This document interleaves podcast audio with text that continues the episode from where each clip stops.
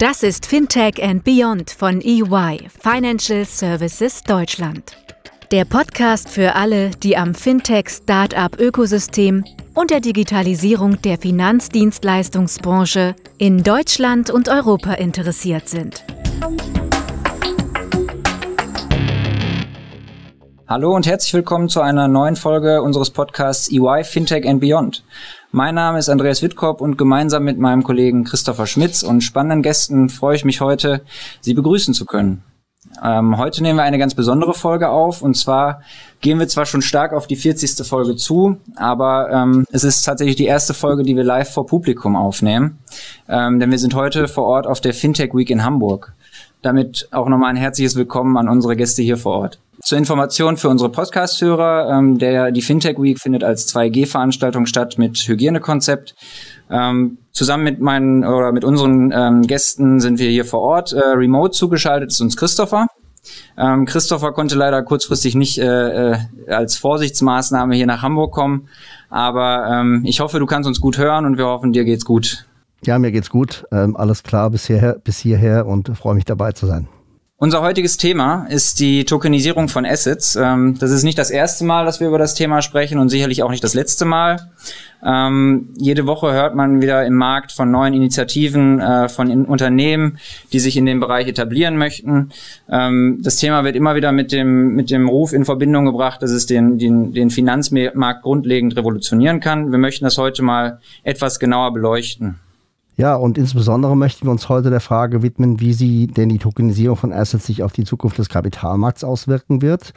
Wie wird sich die Wertschöpfungskette im Kapitalmarkt verändern? Welche Rolle werden die heutigen Player, ähm, die Banken, aber auch die Fintechs in Zukunft einnehmen? Für unsere heutige Diskussion haben wir drei erfahrene Branchenexperten eingeladen und wir sind froh, sehr froh, dass sie da sind. Ähm, wir dürfen begrüßen Henning Wagner ähm, von äh, Finexity. Er ist Gründer und CTO ähm, dieser Blockchain-basierten ähm, oder dieser Plattform für Blockchain-basierte Investments in alternative Kapitalanlagen, insbesondere in Immobilien, aber mittlerweile auch weitere Assets. Patrick Schütze, Geschäftsführer ähm, der Neofin GmbH aus Hamburg äh, einer Plattform äh, für Blockchain-basierte Investments in alternative und insbesondere nachhaltige Kapitalanlagen. Ähm, und auch noch ein herzliches Willkommen an unseren dritten Gast. Äh, er möchte uns heute noch einen Einblick auch noch in die Perspektive der Banken geben. Ähm, Christian Niedermüller, ähm, Director im Bereich Strategy der Hamburg Commercial Bank und zudem Co-Founder von SMAP Capital. Danke, dass ihr heute dabei seid. Wir freuen uns da sehr. Ähm, stellt euch doch Vielleicht noch einmal kurz selber ähm, vor, erläutert in wenigen Sätzen, welchen Fokus euer Unternehmen hat und welche Rolle ihr im Unternehmen übernehmt. Ähm, Henning, starten wir mit dir und Finexity. Äh, vor wenigen Jahren noch äh, wart ihr bei uns in der EY Startup Academy ähm, und, und äh, in der Zwischenzeit hat sich doch einiges verändert. Äh, möchtest du vielleicht einige Worte zu dir und eurem Unternehmen sagen? Gerne. Ja, tatsächlich. Es ist schon viele Jahre her. In IT gedacht, Äonen.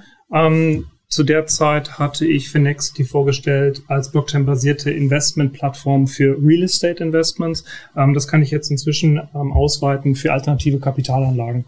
Wir ermöglichen es Investierenden ab 500 Euro in handgewählte, ausgesuchte Assets zu investieren. Wir haben begonnen mit Real Estate, haben uns dann weiterentwickelt über tokenisierte Kunstwerke, Diamonds, Fine Wine, als auch last but not least Classic Cars, während hingegen Sneak Preview Private Equity nächstes Jahr bei uns auf der Roadmap steht. Patrick, jetzt zu dir ähm, und deiner Firma Neofin ähm, hier aus Hamburg. Äh, was macht ihr konkret im Bereich der Tokenisierung und wie bist du persönlich auf das Thema gekommen? Mein Name ist Patrick Schütze, Geschäftsführer der Firma Neofin. Ich bin seit 1999 ähm, selbstständig in der Finanzwirtschaft tätig und gründete 2006 meine eigene Firma, die Active Capital GmbH. Ähm, und Sachwerte waren schon immer ein Thema. Also Sachwerte habe ich damalig über die Active Capital GmbH verkauft. Ähm, und das Thema Tokenisierung kam mit 2017 kam bei uns auf den Tender. Das bedeutet, wir hatten damalig uns mit dem Bitcoin auseinandergesetzt, das Schürfen von kryptischen Währungen und mit dem Bitcoin 2019 war für uns klar, also mit der Neofin ähm, im Team, dass wir die Firma neu gründen werden und eine eigene Plattform aufbauen für die Primärmarktemission. Wir haben gestartet mit der Reederei Vogelmann aus 1886, haben 2019 dann auch den, die erste Schuldverschreibung mit der Reederei tokenisiert und sind jetzt in, ab 1000 Euro Beteiligungssumme ist bei uns liegt so der Fokus im Sinne von Es könnte ähm, Nachhaltigkeit sein, also Solar oder Wind, aber auch was Exotisches. Zum Beispiel hat sich bei uns ein ehemaliger Fußballspieler, ein ehemaliger Barcelona-Fußballspieler gemeldet, der seine eigene AG, seine eigene Scouting-Schule jetzt tokenisieren möchte. All sowas liegt jetzt in, in Zukunft vor, was wir tokenisieren werden. Christian, äh, sowohl bei der HACOP als auch äh, bei deinem eigenen Unternehmen Smape Capital beschäftigst du dich mit Digital Assets. Ähm, du scheinst dich also sehr für das Thema zu begeistern. Äh, wie kam es dazu? Erzähl uns ein bisschen was. Ja, also ich beschäftige mich seit 2015 mit Digital Assets, bin seit 15 Jahren im, im Banking unterwegs und seit sechs Jahren circa eben im, im Bereich der Digital Assets unterwegs und das ist relativ losgekoppelt eigentlich vom, vom Banking losgegangen, mein Interesse mit Digital Assets, weil Banken eigentlich jetzt erst sukzessive sich äh, intensiver mit dem Thema auseinandersetzen. Ich bin 2015 aus purer Neugier auf, auf Bitcoin und Ethereum gestoßen und das hat sich dann so entwickelt. 2016, ich war damals für Finanz- und Risiko zuständig in der österreichischen Bad Bank Holding, also ganz was anderes, ja und war da aber sehr nahe am Finanzministerium dran. Und das Finanzministerium hat, wie auch hier in Deutschland, ein Fintech Advisory Board aufgebaut. Und da ich damals schon äh, Mentor von einem Fintech auch nebenbei war, habe ich dann geholfen, dieses Fintech Advisory Board aufzuziehen, habe das dann auch gemanagt. Und dort haben wir uns speziell auch mit Token-Klassifizierung auseinandergesetzt in einem Workstream, den ich auch geleitet habe wo wir für die Finanzmarktaufsicht auch die unterschiedlichen Tokenarten klassifiziert haben, also Utility Token, Coins, Security Token. Security Token ist ja das, womit wir uns heute am meisten beschäftigen bei Tokenisierung. Und daraus heraus haben wir dann auch als Spin-off praktisch die Digital Asset Association Austria gegründet, wo ich auch immer noch im, im Board bin.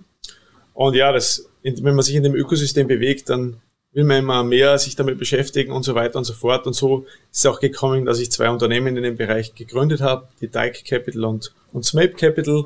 Dike Capital ist ein Ökosystemprovider und Smape Capital ist ähm, ein Token-VC, äh, der sich äh, sehr frühphasig mit äh, Token-Investments äh, beschäftigt. Also nicht wie ein klassischer Venture Capital, der in Equity investiert, sondern äh, investiert wirklich in Token.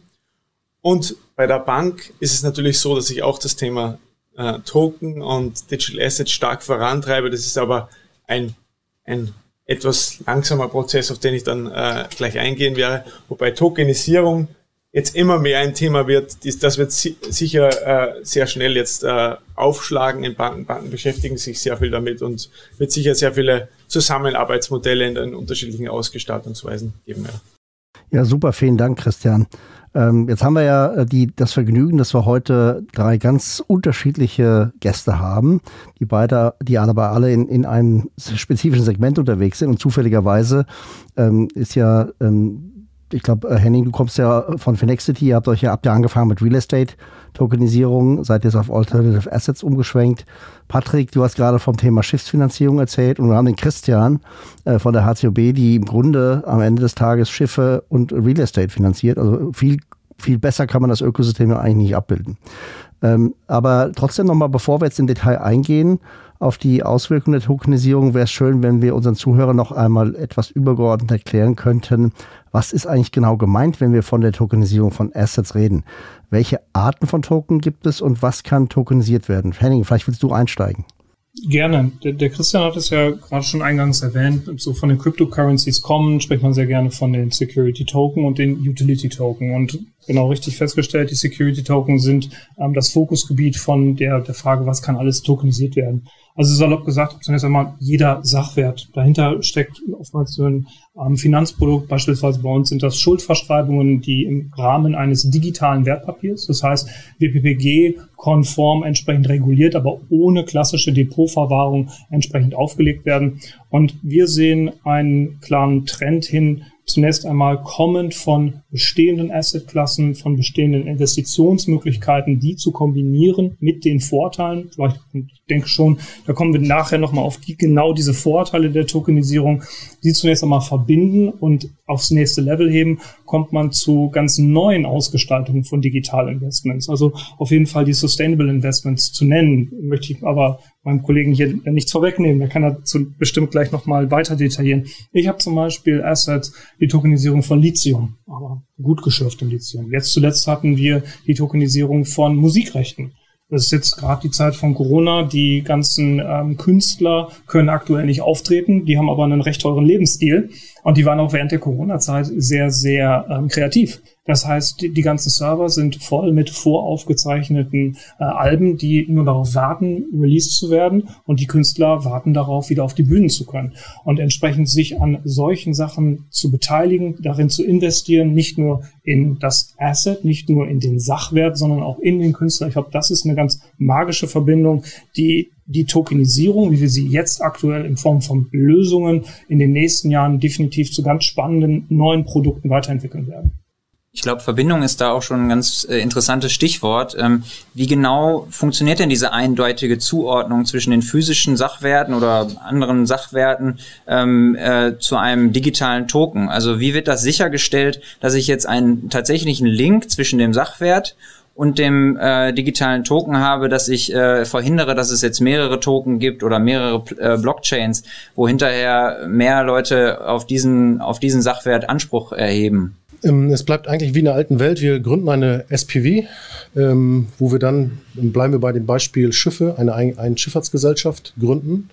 Ähm, und die neu gegründete SPV wird dann die Emittentin und die emittiert beispielsweise wie beim Greenship Token eine Schuldverschreibung.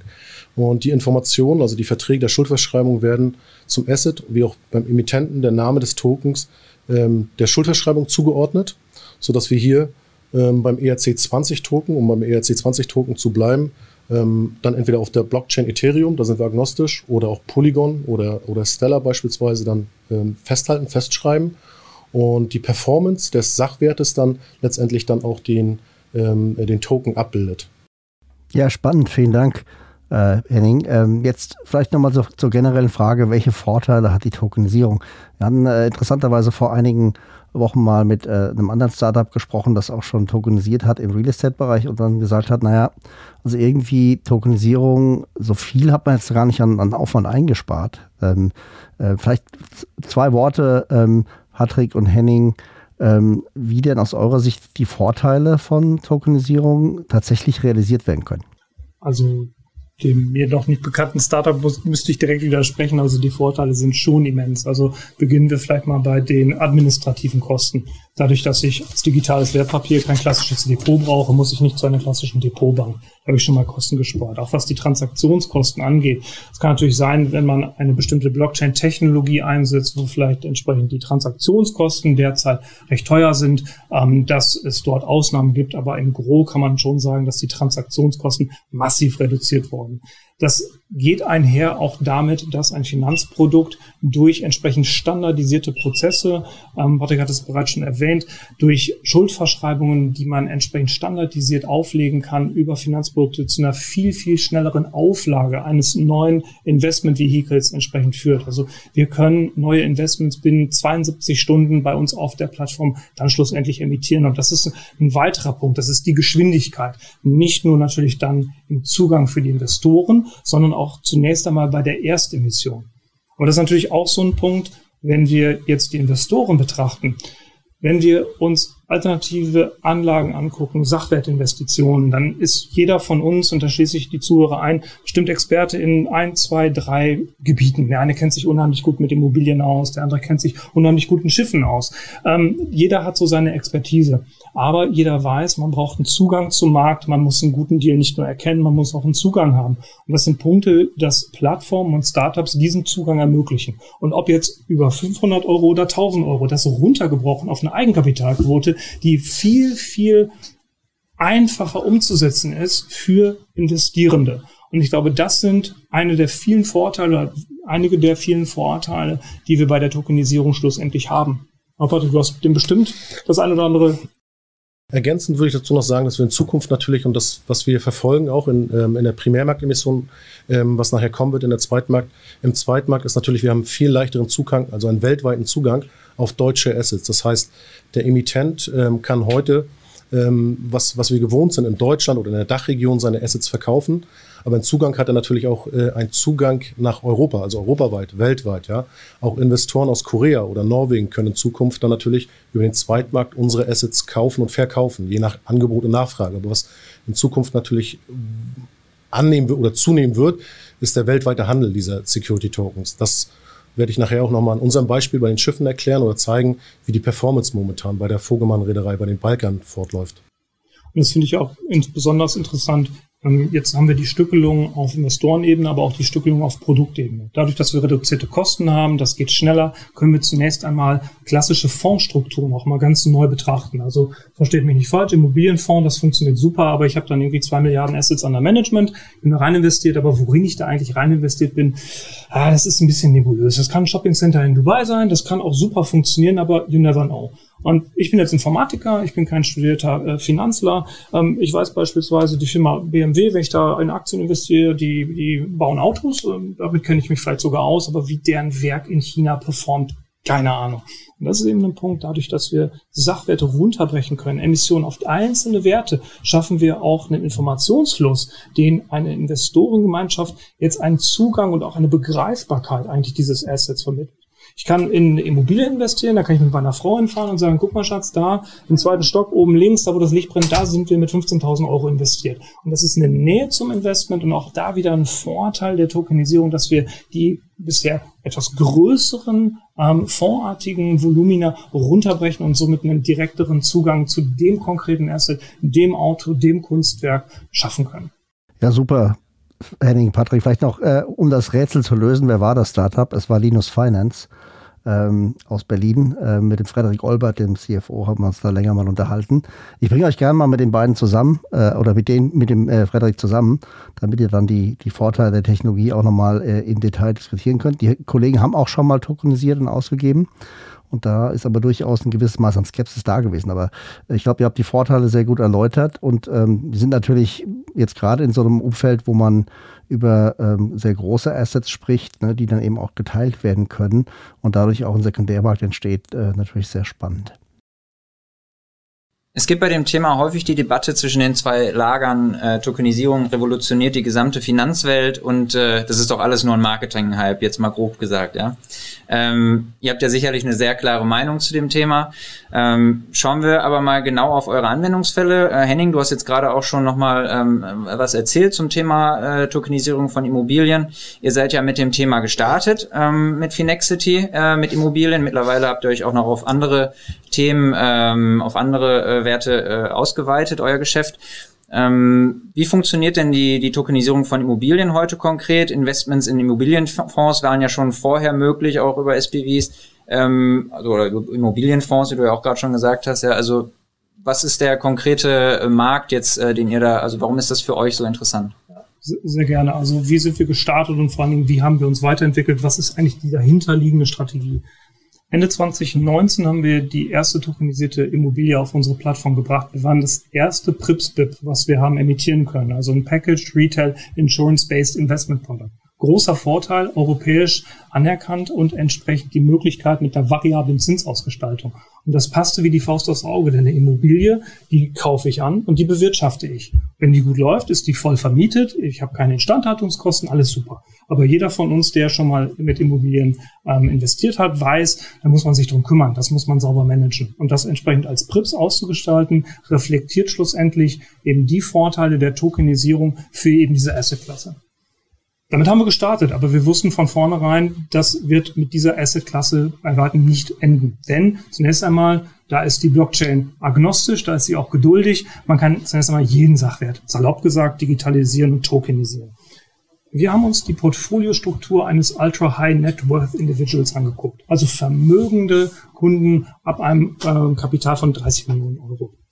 Es sind Leute, die entsprechend ein Portfolio aufgebaut haben und deren Portfoliostruktur haben wir uns ganz genau angeguckt. Und natürlich haben diese Individuen in liquide ähm, Investments dann investiert. Aber insbesondere 45 Prozent durchschnittlich sind in der illiquiden Seite. Und das ist ein Markt, der ist ganz disruptiv durch die Blockchain-Technologie aufbrechbar. Vorteil ist, ich habe es eingangs schon erwähnt, ich habe den Zugang zu einem Markt. Ich habe den Zugang zu einem Markt geschaffen, der sonst sehr eigenkapitalintensiv ist. Heutzutage hier in Hamburg 10.000 Euro den Quadratmeter, 50 Quadratmeter Wohnung, eine halbe Million, das kann sich immer weniger Leute leisten. Und wenn man das dann sich leisten kann, dann hat man alle seine Eier in einen Korb getan. Das Klumpenrisiko ist extrem hoch bei Immobilieninvestments. Und last but not least, wenn ich dann das Wissen hatte, Eigenkapitalquote stimmte, ich habe einen guten Deal geschossen, ich habe die Immobilie mir gesichert, sie ist wahnsinnig illiquide in der bisherigen Welt. Und das ist ein Punkt, den wir ins Leben gerufen haben. Das ist das digitale Grundbuch. Die Immobilie wird über ein SPV entsprechend eingekauft und die digitalen Schuldverschreibungen dann über die Blockchain-Technologie an die Investoren dann ausgegeben. Und danach kann man sich zurücklehnen. Wir bewirtschaften diese Immobilie, die läuft dann im Autopiloten und erwirtschaftet eine jährliche Dividendenausschüttung. Und das sind eben die Vorteile, dass man davon profitieren kann wie ein Eigentümer, ohne entsprechend die Nachteile ähm, aussitzen oder sich heranarbeiten zu müssen. Und genau das war eben der Part. Mit, im, äh, mit Immobilien fängt es an. Aber wenn man sich die UHNWI Portfoliostruktur anschaut, sehr, sehr viele machen dann weiter. Art, Classic Cars, Diamonds, das sind entsprechende Sachwerte, die in solchen Portfolien dann ganz, ganz klar einordnbar sind. Ähm, vielleicht was noch abschließend, und zwar genauso klar, man kann sehr, sehr viel tokenisieren. Wir verfolgen mit dem Finexity Marktplatz eine Investmentstrategie. Das ist Investment, in die wir auch immer selbst investiert sind. Aber die Welt ist da draußen voll von sehr, sehr guten Sachwerten. Und so haben wir unsere Plattform so aufgebaut als Open Banking System, als White Label Solution, dass entsprechend weitere Interessierte seien das äh, Finanzvermittler, Banken oder auch entsprechende Asset Manager daran teilhaben können, entweder ihre Sachwerte reinbringen können ins Ökosystem, dann werden sie vertrieben durch andere oder beispielsweise ein äh, Bankeninstitut white labelt den Marktplatz so einsetzen kann, dass sie ein eigenes Produktportfolio, einen Produktkatalog ihren Kunden entsprechend anbieten können. Und ich glaube, das ist so ein Ökosystem, was wir über die Tokenisierung schaffen können, sodass wir die besten Assets anbieten, weil schlussendlich entscheidet der Investor, was gut für ihn ist. Ja, vielen Dank, Henning. Ähm, jetzt haben wir ja ähm, bei Neofin einen etwas spezielleren Anwendungsfall, äh, nämlich das Thema Green Ship Token. Der Schiffsmarkt, Patrick, ähm, habe da eine, eine, Zahl gelesen, jetzt vor, vor einer Woche oder so stand da irgendwo ein Bericht drin, nicht, den ich vor mir hatte.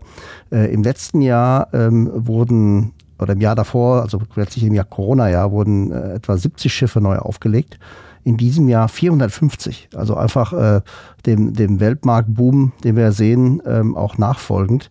Äh, insofern ist das ja für euch ein super spannendes Thema. Kannst du uns ein bisschen mehr über den Markt erzählen und warum denn das so ein besonders guter Anwendungsfall für tokenisierte Assets ist? Ähm, da wir wussten, dass Finexity die Spezialisten äh, im Bereich Immobilien sind, ähm, haben wir gesagt, ähm, da wagen wir uns nicht hinein.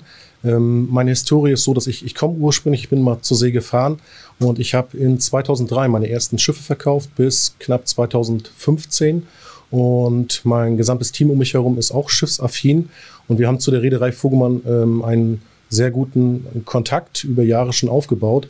Und hier haben wir halt ein Traditionsunternehmen. Wir haben uns, oder spezialisiert ist diese Reederei auf die Balkschifffahrt. Das bedeutet, die haben äh, bis zu 40.000 Deadweight ähm, ähm, Handy-Size-Balker und haben uns vorgeschlagen, in 2019 äh, die modernsten Schiffe dieser Welt zu tokenisieren, also zu, einzukaufen. Wir haben ihnen dann vorgeschlagen, zu tokenisieren.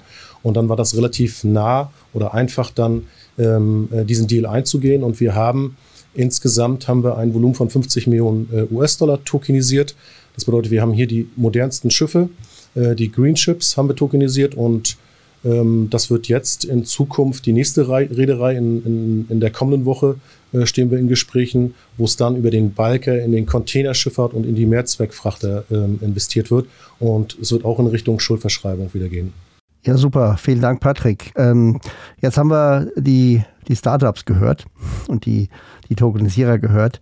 Christian, jetzt kommt's, äh, kommen wir zur Seite der Banken, die Sicht der Banken auf das Thema. Die HCOB äh, ist ja in der traditionellen Finanzwelt äh, sehr stark aktiv in dem Bereich Schiffs- und Immobilienfinanzierung. Ihr habt aber bisher noch nicht so stark auf das Thema Tokenisierung äh, und Blockchain-Technologie zurückgegriffen.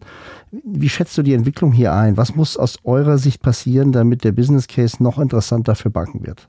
Ja gut, also eigentlich sind das wirklich zwei unserer Kern-Asset-Klassen, Immobilien und, und, Schiffe, also wo die Bank natürlich auch in der Historie teilweise sehr viel Geld verloren hat und der Steuerzahler hier äh, ähm, ausbaden hat müssen, aber jetzt ist die Bank komplett neu aufgestellt und man geht auch wieder, äh, man will auch wieder innovativer sein in den Finanzierungsstrukturen, speziell in den zwei Asset-Bereichen. Also beschäftigt man sich damit auch schon. Also wir als HCOB haben uns speziell mit Tokenisierung, jetzt fangen wir uns intensiver damit auseinanderzusetzen, unser Chefökonom, der Cyrus de la Rubia, hat auch vor kurzem gemeinsam mit der Frankfurt Blockchain School ein, ein Paper dazu herausgegeben. Also es bewegt sich hier einiges, ja.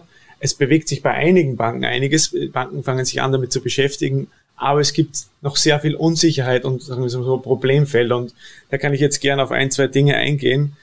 Ähm, lasst mich am besten beginnen mit dem Thema ähm, der mangelnden, ähm, ja, es herrscht eine gewisse Reserviertheit, wenn es um Digital Assets geht. Ja, es ist vielleicht nicht jedem klar, dass Security Token eigentlich wirklich äh, in der Art, wie sie hier strukturiert werden, mit dem Sachwert an sich verknüpft sind, sondern es wird, sobald es um Digital Assets geht, ist es eben so, dass es leicht mal in die Ecke äh, von Bitcoin und Co. Äh, gedreht wird, was jetzt meiner Meinung nach überhaupt nicht schlecht ist, wenn man sich auskennt und damit beschäftigt, aber es herrscht halt vom Regulator und von den Banken, von den Greyhairs in den Banken oft noch sehr viel Reserviertheit äh, digitalen äh, Vermögenswerten gegenüber. Deswegen haben wir hier eine, diese Reserviertheit, diese äh, generelle. Das ist das erste Problem. Äh, das zweite Problem ist, dass Banken generell mit ihren IT-Systemen noch mal weiter hinten sind wie alle anderen äh, oder sehr viele andere Marktteilnehmer. Ja. Also man hat jetzt beginnt man hier massiv aufzuholen, aber wenn man dann mit Web 3.0, wie, wie man so schön nennt, ja, die neue Umgebung konfrontiert ist und man ist noch nicht mal in Web 2.0 angekommen als äh, Finanzinstitut, dann äh, ist es natürlich noch eine, ein größerer Sprung, den man hier, ähm, den man hier machen muss. Ja, ähm, ja und Banken sind sich auch noch nicht bewusst und ich meine, ihr habt hier dann den Vorteil, welche, und sobald die Banken das aber äh, kapieren werden, ja, äh, begreifen werden, werden sie auch noch stärker darauf aufspringen, dass das die Zukunft ist und dass welche ähm, große Wertschöpfungskette da auch drinnen ist. Ja, es geht ja, wie gesagt, es geht um Custody, also um, auf, um Verwahrung, es geht um Begebung, um Issuance, es geht um Handel und Co. Ja, das sind eigentlich alles klassische Gebiete, wo sich Banken, Finanzdienstleister bewegen. Und wenn man jetzt nicht aufpasst als Finanzinstitut, ja, dann werden äh, neue Player am Markt werden sukzessive hier größer und größer werden und dann vielleicht auch teilweise von Banken gekauft werden, äh, solange noch die nötige Kapitalkraft äh, vorhanden ist. Und ja, also da bewegt man sich. Es ist einfach eine Reserviertheit, das Thema noch nicht äh, vollumfassend begreifend. Und zu guter Letzt ist auch ein Thema davon, dass für Banken, und da kommen wir, ich habe ja mit beiden, äh, wir haben ja mit beiden Unternehmen auch schon gesprochen, ja, so viel dazu, dass es einfach der Anwendungsfall noch schwierig greifbar ist für Banken, wenn man sich vor allem mit anderen institutionellen Playern unterwegs ist und keiner oder fast keiner dieser institutionellen Player Assets digitalisiert hat, dann, dann gibt es auch keinen Austausch oder relativ wenig Austauschmöglichkeiten. Und es ist so ein Henne-Ei-Problem eigentlich, das wir hier haben in der, in der Bankindustrie oder generell, ja, dass solange nicht viele Player äh, mit digitalen Assets oder digitalen Vermögenswerten umgehen können, in einer regulatorisch äh, ähm, compliant, in einer regulatory compliant way, dann äh, haben wir das Problem, dass es einfach nicht komplett abheben wird. Ja? Und das ist so das Henne-Ei-Problem, äh, das für, für Banken neben dieser Reserviertheit und dem Nichtbegreifen der Wertschöpfungskette ist das sicher eins der Hauptthemen. Ja, ja vielen Dank, Christian. Ich glaube, die, die Zeit, äh, in der Banken da zuschauen, die geht so langsam vorbei. Äh, wenn man sich mal anschaut, wer denn jetzt in den letzten Wochen, Monaten wo investiert hat, da fließen schon sehr, sehr hohe Beträge ähm, in die ja, Ausgestaltung der Wertschöpfungskette rund um Digital Assets auch international.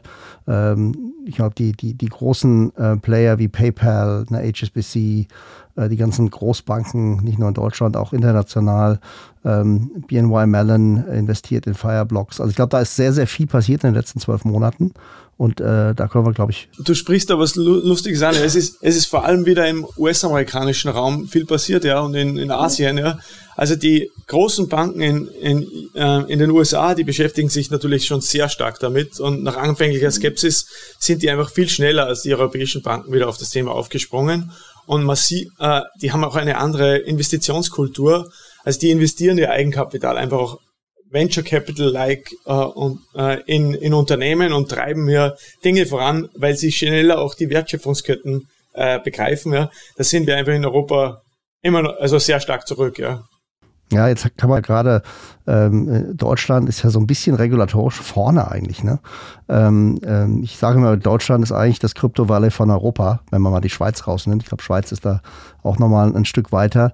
Aber innerhalb der Europäischen Union zumindest kann man, glaube ich, sagen, dass die Regulatoren hier in Deutschland ja eigentlich schon einen ganz guten Job gemacht haben, indem sie ähm, das, das, Thema Kryptoverwahrung schon reguliert haben, das Thema Registrierung schon, ver, ähm, schon äh, letztlich ähm, geregelt haben.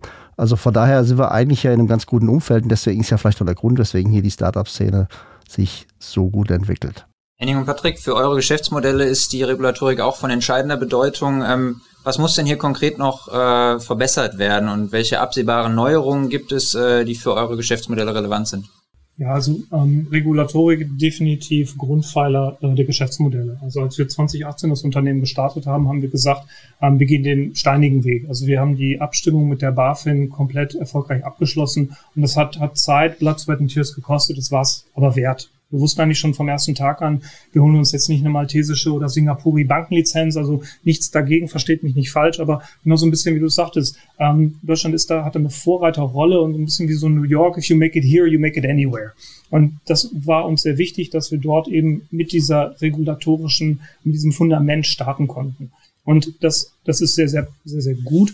Ich glaube, der, der wichtige Vorteil ist, schlussendlich wird es gute Marktplätze geben und gute Produkte geben. Und was ich schätzen würde, ist, wenn wir beziehungsweise der Regulator auf diesen Ebenen und wir sehen gerade die, die Impulse, EWPG, Kryptoverwahrgeschäft. Also da ist ja auch wirklich gerade vieles in der Diskussion. Ich glaube, da müssen wir auf jeden Fall dranbleiben, weil schlussendlich ähm, vielleicht wir haben ja schon mitbekommen, so ihr, ihr seid ja schon seit ein paar Jahren dabei in dem Cryptocurrency-Geschäft und vielleicht bei den damaligen Börsen, wie häufig waren eure Accounts blockiert und ihr musstet im Nachgang KYC und AML machen, also diese Nachregulierung. Ist euch das äh, vorgekommen? Ja, ich meine, das ist, da hat sich aber auch extrem viel getan, wie ja. wir alle wissen. Ja. ja. Mittlerweile sind diese Digital Asset Broker teilweise strenger im, ja. im AML und KYC Onboarding wie, wie traditionelle Banken. Ja, die haben und wer es nicht macht, der fliegt einfach ja, raus dem Rennen. Ganz klar. Und ja. das gehört sich auch, weil das, ja. das ist ja nicht jugendforscht. Und ich finde, auf genau dieser regulativen Augenhöhe, dass man dort als Regulator auch schafft,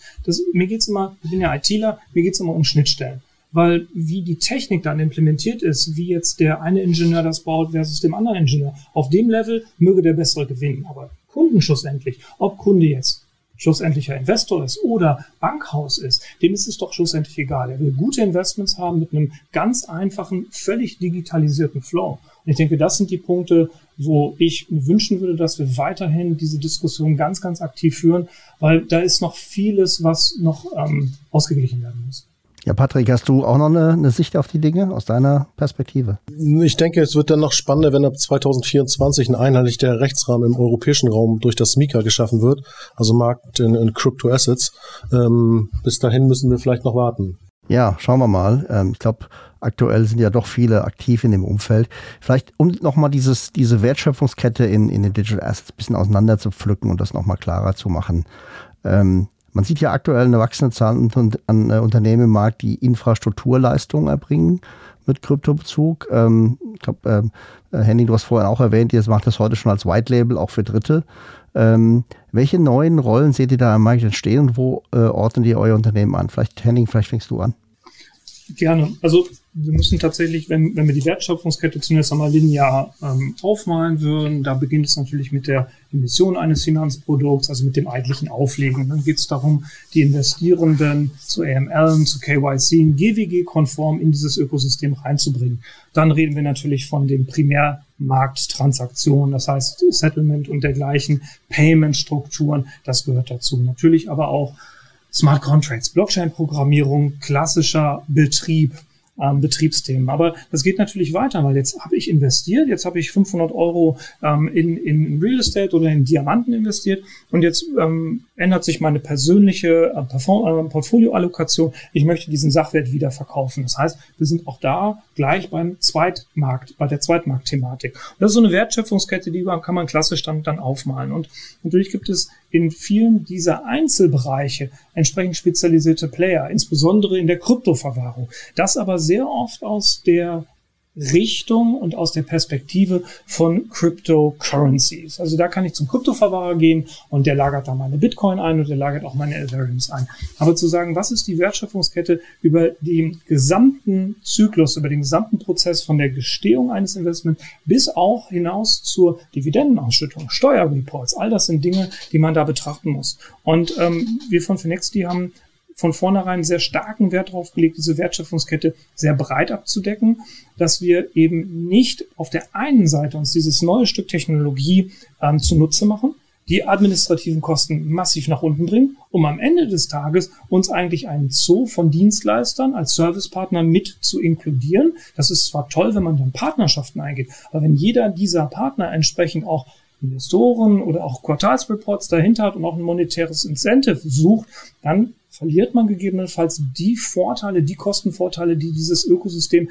wenn man es von vornherein sauber ausspielt, gleich ausschöpfen könnte. Könnt ihr den Prozess der Tokenisierung vielleicht noch einmal im Detail darstellen? Also was genau geschieht denn dort und äh, warum bedarf es hier einer eigenen Rolle im Wertschöpfungssystem, also der eines Tokenisierers? Ja, ger gerne. Also ähm, man muss natürlich differenzieren. Also ähm, ich glaube, habe vergessen, wer, wer das erwähnt hatte. Also ähm, auf jeden Fall, Christian, du hattest es richtig gesagt, die, die großen Banken, die haben erst einmal ähm, ihre Vorbehalte. Und zu Recht. Trends kommen, Trends gehen. Was hat Bestand? Das gilt es erstmal auszuloten, wenn man 100 Jahre Bankengeschichte ähm, auf dem Buckel hat.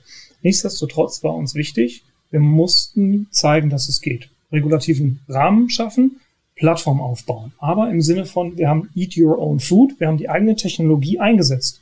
Wir waren eigene äh, Emittentin, das heißt, wir haben eigene SPVs, beginnend eben mit den Real Estates, übergehend zu Kunst etc. pp. Somit haben wir Sachwerte tokenisiert und emittiert. Genauso haben wir aber sie vermittelt. Das heißt, wir sind eine Vermittlungsplattform, wo wir über unsere eigenen Kunden schlussendlich dann die Deals ähm, ermöglichen. Last but not least, ich hatte es gerade beim Thema Wertschöpfungskette gesagt, Zweitmarktfunktionen, Steuerreports etc. Das sind Punkte, die wir aufgebaut haben. Und genauso wie wir es dann beweisen, indem wir es selbst machen, ebnen wir den Weg für die, ich will sie nicht Zweifler nennen, aber die, die das kritisch betrachten, auch aus der Erfahrung und auch aus der ähm, entsprechend anderen Perspektive betrachten und sagen, wie ist jetzt das in meinem Use Case einsetzbar? Und da ist eben unser Plattformgedanke eben als White Label Lösung, wo wir sagen, bist du ein guter Asset Manager. Du hast einen Zugang zu richtig tollen Photovoltaikanlagen oder zu einem Musikalbum. Kannst du dein Asset reinbringen. Du musst den Rest nicht zwangsläufig mitbringen. Bleib Experte in deinem Bereich. Stay focused. Bist du eine Bank? Negativzinsen. Du suchst nach guten Produkten für deine Kunden. Deine Kunden fragen und sagen, entweder bringst du mir das oder ich hole mir bei Coinbase jetzt langsam ein Konto. Ich komme schon an meine Bitcoin. Das ist die Frage, welche Dienstleistungen schalte ich zu dem gesamten Spektrum an Dienstleistungen, wenn ich eine Bank bin, hinzu. Und last but not least, man ist ein Vermittler. Ob das jetzt ein, ähm, ein Finanzberater ist oder ein Tippgebermodell, wo man sagt, ich habe einen Kundenstamm, ich habe vielleicht auch sogar nur ein, eine Audience, wo ich gute Produkte und gute Plattformen entsprechend dann empfehlen kann. Und darüber entsteht ein Ökosystem, wo wir eben die digitalen Bausteine aufgebaut haben, wo dann jeder sich entsprechend, da bin ich nämlich wieder bei dem Part Schnittstelle, sich zusammenschließen kann und das hoffentlich über sehr, sehr viele ähm, Player am Markt. Weil ich glaube, dass das Teil der Bitcoin-Trend, das haben wir 20, 2017, 2018 haben wir das durchschritten und so wie wir die Dotcom-Bubble sehen, das sind ja auch, damals gab es noch kein Airbnb. Da war so ein Amazon am Firmament zu erkennen. Da gab es kein WhatsApp. Da gab es noch lange kein Coinbase. Und ich glaube, jetzt ist die Zeit, wo die etablierten Marken, die etablierten Player, aber auch Technologieprovider ganz, ganz klar jetzt sich positionieren. Ja, vielen Dank, Patrick. Äh, spannende Ausführungen dazu. Ähm, Jetzt kommen wir nochmal zurück zu dem Thema Effizienzgewinn. Ich hatte es vorhin ja schon mal kurz ange angedeutet, es gibt ja durchaus kritische Stimmen dazu auch. Allerdings auf der anderen Seite ähm, haben wir auch hier schon im Podcast positive Stimmen gehört und wenn man sich Studien anschaut, gibt es da generell so die, die Idee, dass man 30 bis 60 Prozent der Kosten gegenüber der klassischen Emission und dem Handel äh, einsparen kann. Auf der anderen Seite haben wir jetzt gerade mit der Wertschöpfungskette auch festgestellt, da gibt es ja doch durchaus Spezialanbieter, sei es jetzt die Tokenisierer oder die, die die ID auf der Blockchain bereitstellen. Ähm, und in der Summe sind es dann doch viele, die diese gesamte Wertschöpfungskette am Leben halten. Das ist zwar heute auch nicht unkomplex, ne? also wir wissen ja, dass ähm, auch die heutige Abwicklung im Wertpapierbereich jetzt keine einfache Sache darstellt. Allerdings haben wir da eigentlich sehr lange etablierte Standards. Ähm, deswegen so ein bisschen die Frage auch an dich, Christian, aus der Anwendersicht. Ja. Wie wichtig ist denn hier das Thema Interoperabilität der Systeme? Kann da äh, jeder Verwahrer mit jedem Emittenten und jedem Handelsplatz einfach äh, traden und abwickeln? Und ähm, ist das dann irgendwie, wenn es denn heute vielleicht noch nicht so standardisiert sein sollte, äh, effizienter? Oder ähm, ist es so, dass die darunterliegende Infrastruktur, nämlich die Blockchain an sich, zu so einer Standardisierung einfach führt? Ja, also die, diese Frage hat auch sehr viele Ebenen, glaube ich, Christopher. Also die, es gibt ja, glaube ich, immer die Retail-Ebene und die institutionelle Ebene. Ja. Also vielleicht mal kurz bevor ich auf die, und die haben so viele spannende zusätzliche Businessmodelle und Produkte können, werden sich, werden sich da entwickeln. Aber vielleicht mal kurz zu einem Problem, das man vor allem auf der institutionellen Ebene sieht und warum Tokenisierung im institutionellen Bereich momentan noch nicht so funktioniert, wie man es, oder im, im, im gesamten Markt noch nicht so funktioniert. Ich gebe da anhand eines konkreten Beispiels, nehmen wir eine Immobilie, ja. Die kostet 100 Millionen in der Entwicklung, ja. Für, ähm, für eine Bank ist das meistens zu viel äh, auf dem, auf dem Balance Sheet. Ja. Also sprich, man, äh, man schließt sich normalerweise mit anderen Banken zusammen. Äh, wenn man so eine, ähm, wenn man so eine Immobilie dann finanziert, ja. Die Tokenisierung an sich ist perfekt für für diese Abläufe, die da passieren in diesem gesamten äh, Gesamtablauf der Finanzierung einer Immobilie, der Tranchierung auf mehrere Banken und der Liquidität, die im weiteren Verlauf von so einer Transaktion oft benötigt wird. Ja, auch wenn man nicht nur auf die Finanzierung sieht, sondern auch auf das Mezzaninkapital oder auf das Eigenkapital. Wenn man eine gesamte Transaktion tokenisiert, kann jeder eigentlich äh, raus oder ähm, den einen tokenisierten Anteil der eigenen Tranche für etwas anderes verwenden oder sogar mal herleihen. Also zum Beispiel ein Private Equity Investor, der jetzt eben im Mezzaninkapital einer großen Immobilientransaktion ist, kann sagen, okay, jetzt habe ich dort, jetzt habe ich dort diese Opportunität, die würde ich unbedingt gerne wahrnehmen, aber dieses Asset, da würde ich mir das Messkapital gerne auch noch behalten. Jetzt gebe ich doch, nehme ich doch die Hälfte von meinen Token entweder ich verkaufe sie oder ich leihe sie kurzfristig her und äh, leihe mir so das Kapital für eine andere, äh, für eine andere Transaktion, die ich unbedingt machen will, bevor ich wieder frisches Kapital reinbekomme. Das, das ist zum Beispiel was, was hier möglich wäre. Und für Banken eben in diesem Ablauf mit anderen Banken, wenn man sagt, okay, ich nehme jetzt, eigentlich ist mein Appetit 35 Millionen von den 70 Millionen von so einer 100 Millionen Transaktion, wo ich 70 Millionen Fremdkapital nehme, ich, und die 35 Millionen, die will ich raussyndizieren an drei Banken dann wäre das doch, wenn die Infrastruktur eben vorhanden wäre, und da sind wir beim Konjunktiv, wäre das super easy. Der Syndizierungsdesk bei einer Bank kann das dann in Windeseile mehr oder weniger an drei Banken aussyndizieren. Nur da ist eben das Problem, warum das noch nicht komplett abhebt, dass keine der Banken heutzutage hat, ähm, erstens mal hat sich damit genug beschäftigt und hat die Infrastruktur, um, um das abzubilden, im Zusammenspiel mit den anderen Banken. Und das ist genau die, die, die das, was jetzt noch fehlt, eben, dass genug Player hier an Bord sind, um auch große Immobilientransaktionen mehr oder weniger in tokenisierter Art und Weise abzuwickeln, technisch und auch accounting-technisch. Ja. Also da haben wir ja zwei große Komponenten, die hier ähm, mitspielen äh, in, dem Gesamtkonstrukt. Also das ist die institutionelle Seite und ähm, da gibt's eben noch, ähm, da gibt's die Banken schauen natürlich, dass alles regulatory compliant ist und etablierte äh, äh, Mitspieler, die die hier ähm, Transaktionen helfen zu, zu strukturieren oder Assets zu tokenisieren, müssen auch ganz genau darauf schauen. Also da sehe ich nicht das Problem. Ich sehe das eben in der Interoperabilität ähm, der, ähm, der, der Assets und der Aufnahmefähigkeit und Verdauungsfähigkeit auch im Accounting-Bereich und im IT-Bereich, das, das darzustellen. Ja, das ist das Hauptproblem eigentlich. Ja. Von institutionellen Playern wünscht sich jeder zusätzliche Liquidität, Flexibilität und das bringt alles Tokenisierung mit sich. Ja, es ist nur eine Frage der Zeit, eigentlich meiner Meinung nach, bis hier, das, bis hier wirklich der große Durchbruch kommen wird. Ja. Sehr gut, vielen Dank, Christian. Gut, also ähm, vielleicht noch mal eine abschließende Frage. Äh, wir kommen jetzt langsam äh, zum Ende unseres Podcasts, aber noch mal eine Frage in, in, in die Runde. Ähm, wie seht ihr denn das zukünftige Ökosystem der digitalen Assets? Also glaubt ihr, dass äh, gewisse Rollen langfristig von Spezialdienstleistern erbracht werden oder dass äh, in Zukunft Banken und Asset Manager das dann auch äh, wieder selber machen, tokenisieren und verwahren?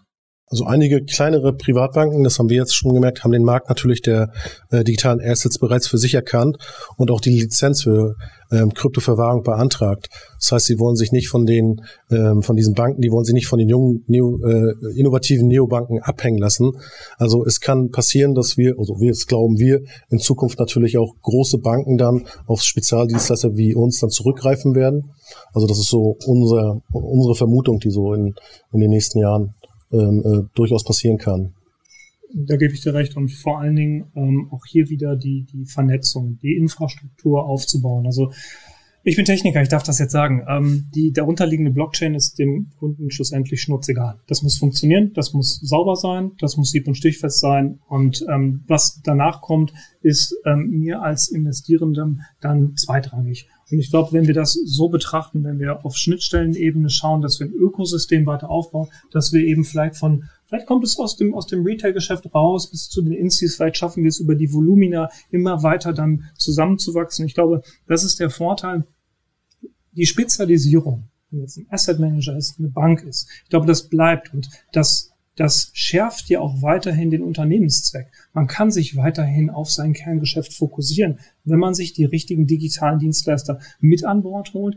Das ist natürlich jetzt trotzdem keine One-Click-Emission. Also ich glaube, da sind wir noch ähm, einige Zeit von entfernt. Aber auch hier die Standardisierung, ob es jetzt beispielsweise eine Schuldverschreibung ist oder auf europäischer Ebene ein PRIPS, genau das sind ja die Punkte, wo wir dann vielleicht auch zu OPEX, CAPEX, zu entsprechenden Standards kommen, dass die Instis oder Family Offices, die alle ihren sehr individuellen Blick haben, die Tools mit ähm, mit an den Weg oder auf den Weg gebracht bekommen, um an diesem gesamten Ökosystem nicht nur teilzuhaben, sondern auch entsprechend fokussiert in ihrem Spezialgebiet zu contributen und dem entsprechend beizutragen. Ist ja so ein bisschen dann, ich will mal sagen, Demokratisierung ist vielleicht das falsche Wort, aber eigentlich auch die, die ähm, äh, zur Verfügungstellung der Technologie auch für andere, ne? ähm, die bisher möglicherweise erst mittelbar über, über Banken und ähnliche am, am Ökosystem teilnehmen konnten. Ähm, und das ist natürlich eine spannende Herausforderung auch für die Banken. Jetzt, Christian, jetzt kommst du hier aus der Ecke Banken. Wie siehst du das?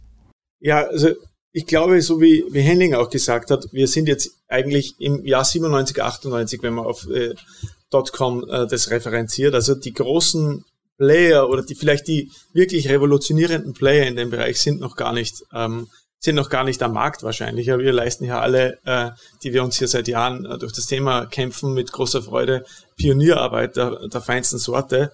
Und ähm, ja, und, und damals war es ja auch so, dass große Kapitalgeber oder äh, Sponsoren, wie es auch Banken zu einem guten Teil sind, dann irgendwann ab einem gewissen Tipping Point dann aufsprengen und dann aber all in gehen, mehr oder weniger. Und genau das wird hier auch passieren und passiert hier teilweise auch schon, ja, dass ähm, viele Nischenplayer ähm, was aufbauen, viel Know-how aufbauen, auch groß werden, immer größer werden und dann aber teilweise Banken das entweder selbst aufbauen oder auch, äh, auch dann zukaufen. Ja. Also ich glaube nicht, dass Banken komplett obsolet werden. Sie werden es einfach inhalieren und mit aufnehmen.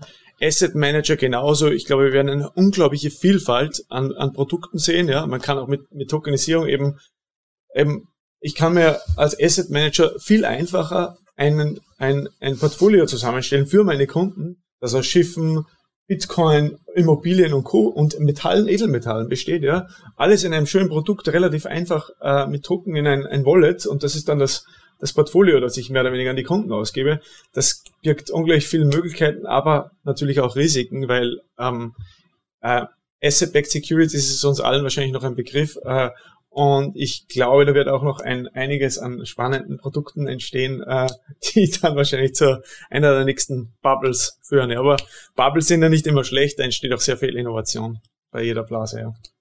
Ja, aus der, aus der letzten, äh, aus dem letzten Hype, äh, du hast schon genannt, gab es dann Unternehmen, die wir heute als marktdominierend kennen, sei es im Tech-Bereich, sei es im E-Commerce-Bereich, ähm, sei es im Zahlungsverkehrsbereich. Ne? Ähm, und die investieren wiederum aktuell selber in Unternehmen wie Curve ähm, von daher, ich glaube, der, der Markt ist da erst eröffnet und das Rennen ist losgegangen und ich bin auch recht optimistisch, zumindest mal sehen wir jetzt aus, aus unserer Warte eine sehr, sehr stark steigende Nachfrage nach Technologien, nach Dienstleistern, nach ja, Capabilities am Ende des Tages in dem Umfeld.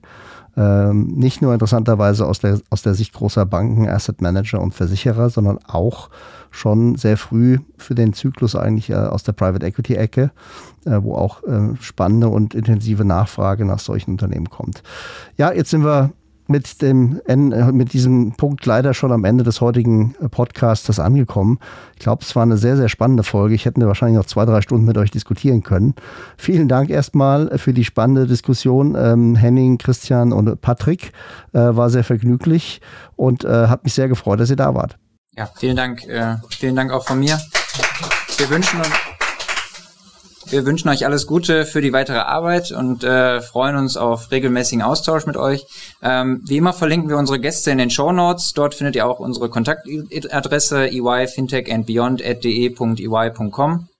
Wir freuen uns äh, über Feedback, aber auch Vorschläge für weitere spannende Themen und Gäste, die ihr gerne einmal im Podcast hören möchtet. Bis dann, habt eine gute Zeit.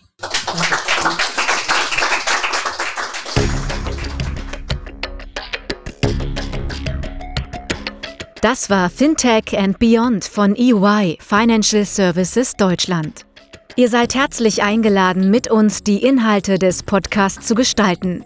Meldet euch einfach unter der E-Mail-Adresse eyfintechandbeyond.de.ey.com mit Feedback, Vorschlägen oder sonstigen Anregungen.